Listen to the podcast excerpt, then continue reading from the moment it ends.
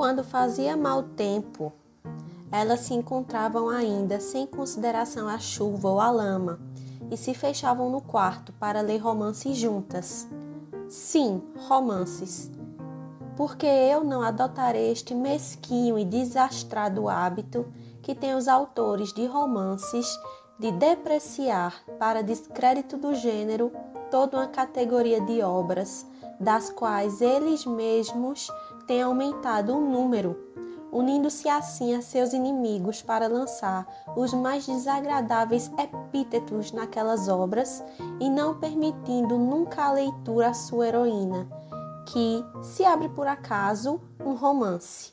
Não fará certamente senão folheá-lo e com desgosto.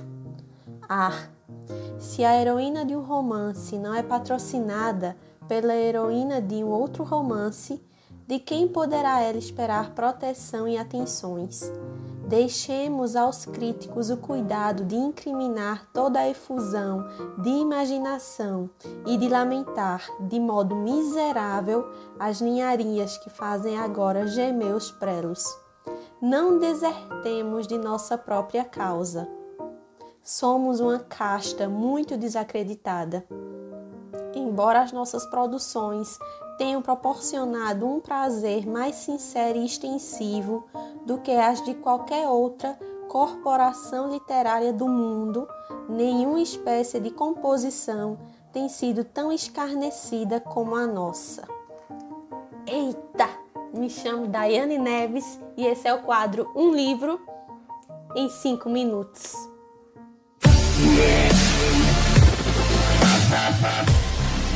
Oi, oi, meu povo! Trago para vocês hoje um livro maravilhoso. A Abadia de Northanger, da Jane Austen. Esse aqui é uma edição que foi publicada pela editora Nova Fronteira, é uma edição em capa dura, com uma diagramação linda, maravilhosa, papel de ótima qualidade, fonte da tipografia, muito legível. Enfim, gente, esse livro é maravilhoso. Uh, a Abadia de Northanger, ele foi publicado postumamente. Ele foi publicado um ano após a morte da Jane Austen. Só que esse livro, este romance aqui, foi o primeiro romance longo que a Jane escreveu, só que ele ficou engavetado por uns 20 anos, pelo menos. Ah, aqui nós vamos conhecer a história da Catherine, mas eu gostaria de abrir um parênteses bastante importante que, apesar de ser um livro antigo, esse livro aqui nos mostra que nem todos os livros da literatura clássica têm uma escrita truncada e maçante. É justamente o oposto que acontece aqui com esse primeiro livro que a Jane escreveu, é que a leitura flui muito rápido. É um livro gostoso de se ler, apesar dele ter sido escrito em terceira pessoa. Ele é escrito em terceira pessoa, só que a todo momento o narrador interage com o leitor. E eu achei isso fantástico. Eu posso até fazer uma comparação com os nossos livros contemporâneos, que ele se parece muito com o que nós conhecemos hoje por chiquilites, que são comédias românticas. E nesse livro daqui, a Jane Austen nos apresenta a Catherine. A Catherine, ela é uma mocinha muito inocente, muito bondosa, no auge dos seus 18 anos e que adora ler romances góticos Romances góticos você pode entender como livros de terror, é, livros de suspense, e toda a sua jornada durante o livro se baseia muito no que ela leu. Ela tenta trazer muito do que ela lê para a sua realidade, e às vezes isso faz com que ela crie situações, imagine algumas coisas que na realidade não existe. Pela Catherine ter uma personalidade muito inocente, ela é muito boba em alguns momentos, na minha humilde opinião, faz com que ela confie muito rápido nas pessoas e ela acredita em algumas amizades que você vai ver ao longo da jornada, ao longo da trajetória, que não são amizades verdadeiras. Uh, o que eu não gostei muito no livro, um dos pontos negativos, e é o único ponto negativo, é que a Catherine demora muito para chegar na abadia de Northanger, porque toda a trama se desenvolve e a narrativa fica muito mais instigante a partir do momento que a personagem chega na abadia. É quando o livro ganha mais vida e a leitura realmente fica muito mais empolgante.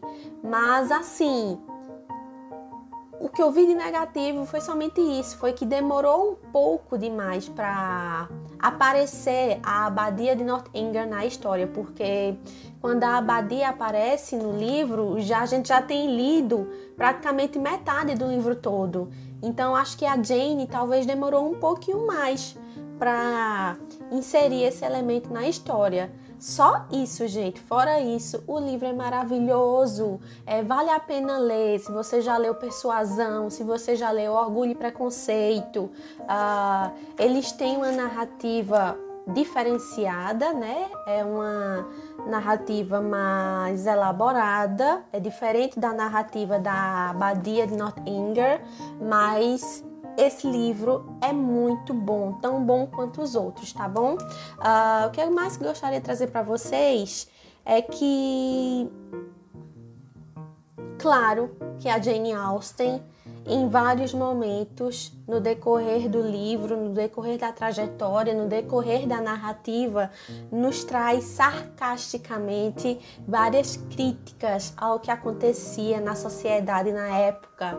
A questão do casamento eram, eram casamentos que aconteciam visando o dote é, visando muito o financeiro. As pessoas se relacionavam e tinham assim é, interações sociais é, muito pelo interesse. E isso é uma das críticas mais fortes que acontece aqui nesse livro. E são críticas típicas da Jane Austen. A Jane Austen era muito sagaz e ela fazia, ela fazia na época críticas à sociedade.